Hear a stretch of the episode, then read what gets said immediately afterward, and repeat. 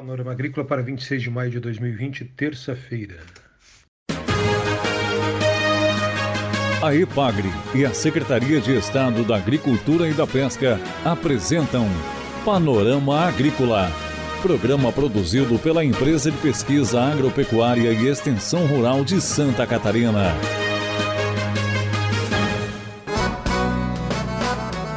Terça-feira de lua nova, este é o Panorama Agrícola de 26 de maio de 2020 para você. Na mesa de som está o Eduardo Maier e o ditado desta terça de lua nova é o seguinte: tudo é em vão, um esforço para alcançar o vento. Confira no Panorama Agrícola de hoje informações sobre a pesca da tainha. E também no Viajando por Santa Catarina, Emanuel Vicenzi faz uma viagem pelo mundo da estiagem. O estado tem sofrido muito com a estiagem que afeta a produção agropecuária. Dica do dia. Recomendações para o transporte de funcionários em época de colheita para você, amigo agricultor. Higienize veículos de transporte de funcionários diariamente utilizando água e sabão e, se possível, água sanitária. Proíba o embarque de pessoas com sintomas de doenças respiratórias.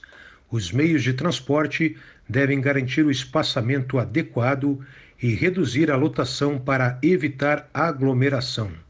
Mantenha os veículos com janelas abertas. Faça o revezamento de turnos e garanta a lotação adequada para o distanciamento mínimo. E coloque álcool em gel 70% para a higienização das mãos e partes expostas, além de máscaras para os condutores e também para os trabalhadores embarcados para a sua colheita. Confira a entrevista de hoje. Pesca da tainha na entrevista de hoje aqui do Panorama Agrícola. Informações importantes com o oceanólogo Argel Vans, da Epagre Cirã. Confira. Chega maio e o cenário do litoral de Santa Catarina muda. Ranchos de pesca abertos, barcos e redes na praia e pescadores ansiosos com a expectativa da chegada delas, as tainhas. Inicia-se a pesca do peixe mais cobiçado da época. As condições meteorológicas e oceanográficas ideais para uma boa pesca de tainha são o vento do quadrante sul soprando por alguns dias e, consequentemente, a chegada de água fria no litoral do Rio Grande do Sul e Santa Catarina.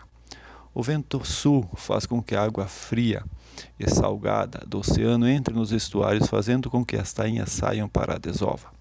Então, a água fria e salgada entrando nos estuários da Lagoa dos Patos e Bacia do Prata é o gatilho para a reprodução das tainhas que ocorrem no litoral de Santa Catarina em temperaturas em torno de 19 e 21 graus.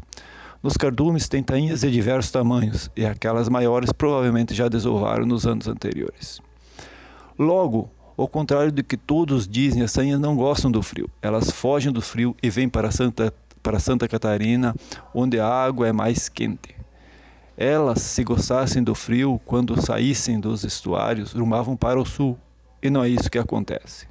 Assim, quanto mais fria a água, mais tainhas saem para desovar.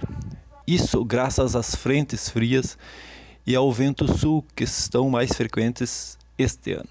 Logo, não é por falta das condições ambientais favoráveis que não teremos uma boa safra de tainha este ano.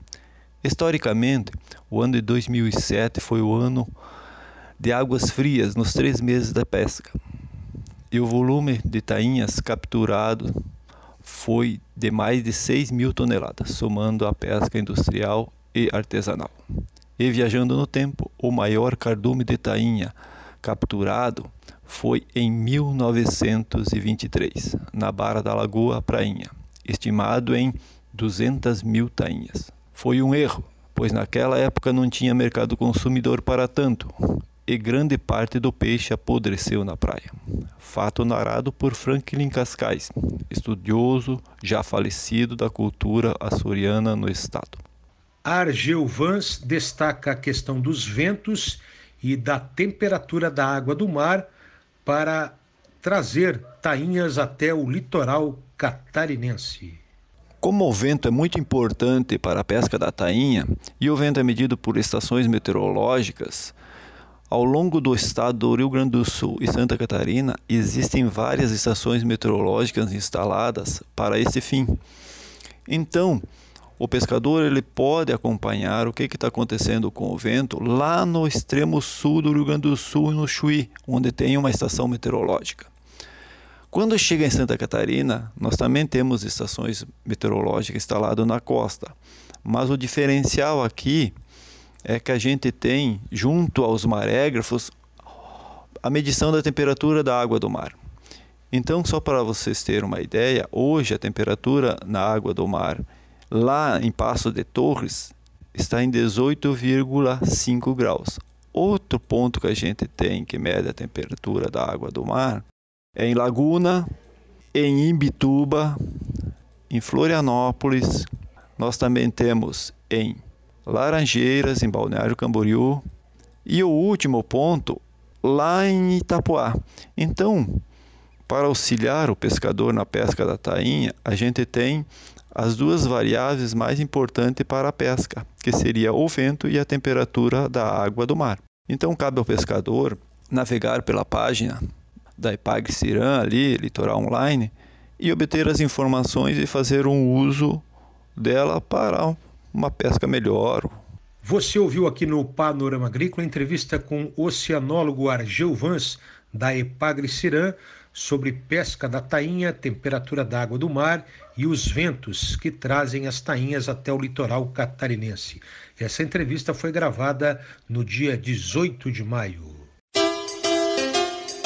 Vamos agora viajar por Santa Catarina.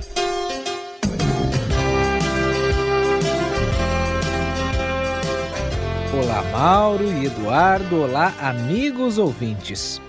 O Viajando de hoje é um pouco diferente, pois vamos atualizar aqui algumas informações sobre os impactos da estiagem e também da pandemia no agronegócio catarinense. Bom, Santa Catarina enfrenta uma das mais severas estiagens dos últimos anos, a pior desde 2006. E antes disso, só no ano de 1978, o acumulado de chuva foi tão baixo. Segundo o levantamento da Epagre-CEPA, o Centro de Socioeconomia e Planejamento Agrícola da Epagre, fruticultura e produção de grãos são as atividades que mais sofrem com os efeitos da estiagem. Confira aí os números com a analista Gláucia de Almeida. As principais culturas afetadas foram o milho-grão, em que a redução esperada na produção até o momento é de 10%, o feijão, em que a redução é de 8% da produção, e na soja, em que a redução esperada até o momento é de 2% da produção. Há também efeitos sobre a produção de maçã, em que até o momento se espera uma redução na produção na ordem de 17%, e também do maracujá, em que se espera uma redução na produção em torno de 9%. De acordo com o levantamento, a pecuária também deve enfrentar aumento de custos de produção. Ao todo, segundo as estimativas, Santa Catarina já acumula prejuízos que passam dos 436 milhões de reais com essa estiagem. A pecuária, os principais efeitos sentidos pela estiagem foi uma redução da qualidade das pastagens e também da produção, e também uma redução na produção do milho silagem, que se destina à alimentação animal.